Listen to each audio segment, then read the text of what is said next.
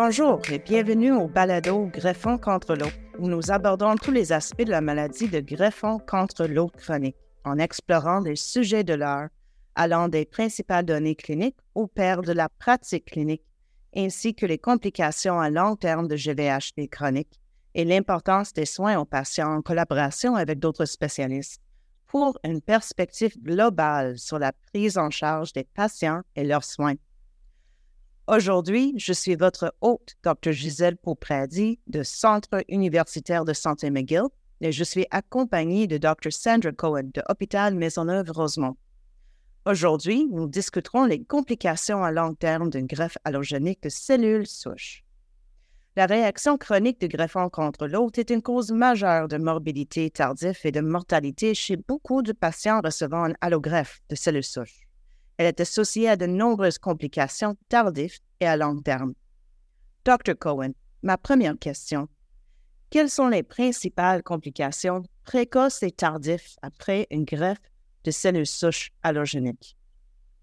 Donc, il y a plusieurs complications après une greffe allogénique, donc une greffe de quelqu'un d'autre. Les complications précoces les plus souvent rencontrées sont les infections, la GVH ou la maladie du greffon contre l'hôte aigu, qui peut se manifester par des nausées, des vomissements, de la diarrhée, des rougeurs au niveau de la peau et de l'inflammation au niveau du foie.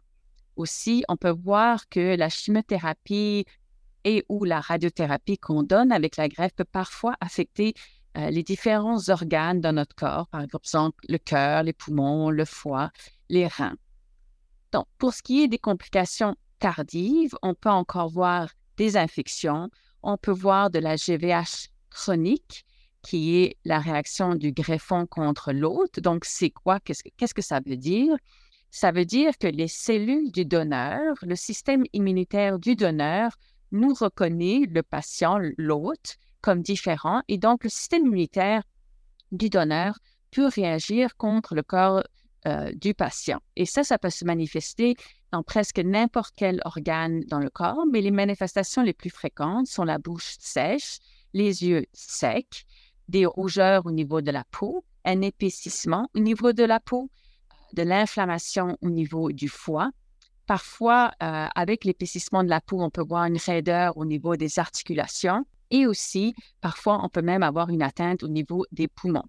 D'autres complications tardives qu'on peut rencontrer sont par exemple les cataractes, l'infertilité et aussi malheureusement des cancers secondaires liés au traitement de chimiothérapie et de radiothérapie. Donc voilà pour les complications de la greffe. Oui, merci beaucoup. C'est une réponse très complète. Ma prochaine question. Pour les phénotypes de GVH chronique les plus difficiles à traiter, c'est-à-dire sclérose fasciite, syndrome de bronchiolite oblitérante. Pourquoi est-il important d'intervenir tôt et efficacement? Donc, si on parle de ces GVH chroniques de type sclérose fasciite ou encore de bronchiolite oblitérante, ce sont des GVH au niveau de la peau et des tissus euh, sous la peau qui font qu'ils s'épaississent et ça durcit et ça peut donner un rétrécissement euh, et ça fait qu'il y a une raideur au niveau des articulations. Pour ce qui est de la bronchite oblitérante, c'est vraiment ce qu'on appelle la GVH au niveau des poumons. Donc, c'est une atteinte des petites voies aériennes et ça se manifeste comme de l'asthme, mais de l'asthme permanent qui n'est pas réversible. Donc, elles sont difficiles à traiter pour plusieurs raisons. Euh, d'abord, ça, ça a tendance à être des GVH plus sévères. Et pourquoi il faut intervenir plus tôt? Ben, c'est parce que ces GVH-là, initialement, elles sont causées par de l'inflammation. Mais au fur et à mesure que le temps passe, l'inflammation se transforme en fibrose. La fibrose, c'est comme des cicatrices. Et une fois que la cicatrice euh, s'est installée, c'est très difficile de renverser ce processus. On peut s'attaquer au processus quand il y a de l'inflammation avec nos médicaments anti-inflammatoires ou immunosuppresseurs. Mais une fois que la fibrose et la cicatrice s'est installée, c'est très difficile euh, de renverser le processus. Et donc, de traiter plus tôt quand il y a la période d'inflammation, on a des meilleures chances à réussir à stopper le processus euh, de fibrose ou de cicatrice. Très bien. Dans ma pratique clinique, je trouve que les manifestations pulmonaires sont les plus difficiles à traiter. Pourquoi est-ce que vous pensez que ces manifestations restent un besoin médical non satisfait? Et quelle stratégie utilisez-vous généralement pour les prendre en charge? Donc, il y a plusieurs raisons pourquoi euh, la GVH pulmonaire est difficile à traiter. Je pense que la première, c'est qu'une fois que les symptômes se sont installés, c'est-à-dire l'essoufflement, la toux, euh, la maladie est déjà assez avancée et donc on est déjà arrivé dans la, dans la phase de fibrose, de cicatrice au niveau des poumons. Et donc, si on agit à ce moment-là, ben, c'est probablement déjà trop tard. Et donc, comment fait-on pour euh, agir plus précocement? Et donc, une des façons qu'on peut faire, c'est euh, des tests qu'on appelle de dépistage pour voir s'il y a une euh, maladie du greffon contre l'autre qui est en train de s'installer dans le poumon.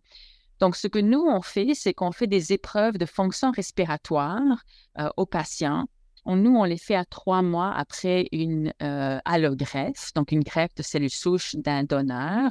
Donc, il faut, il faut penser à en faire au moins une fois en trois à six mois après la greffe pour essayer de voir si on voit des changements. Donc, même une diminution de 10% de la fonction pulmonaire peut être un signe euh, de GVH au niveau des poumons.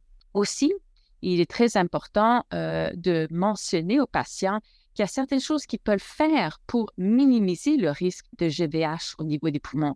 Et la cigarette, c'est une des choses qui peut déclencher euh, la GVH au niveau des poumons. Donc, on recommande fortement aux patients d'arrêter de fumer avant la greffe. Une autre chose qui peut aussi déclencher euh, la GVH au niveau des poumons, ce sont les infections des voies respiratoires, comme un rhume ou une grippe.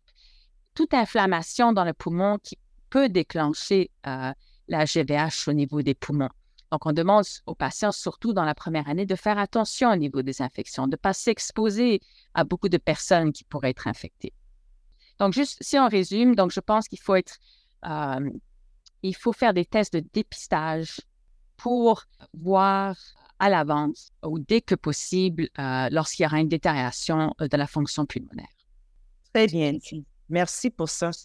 Alors, Dr. Cohen, je vous remercie pour cet échange intéressant et pour avoir partagé vos idées sur le paysage changeant de traitement de GVH chronique et les complications à long terme. Chers auditeurs, merci d'avoir écouté ce dernier épisode de Balado Greffant contre l'eau. Nous espérons que vous avez apprécié notre discussion sur les complications à long terme d'une greffe allogénique de souches. N'oubliez pas de vous abonner à notre balado sur iTunes, Spotify ou Google Podcasts et restez à l'affût des nouveaux balados.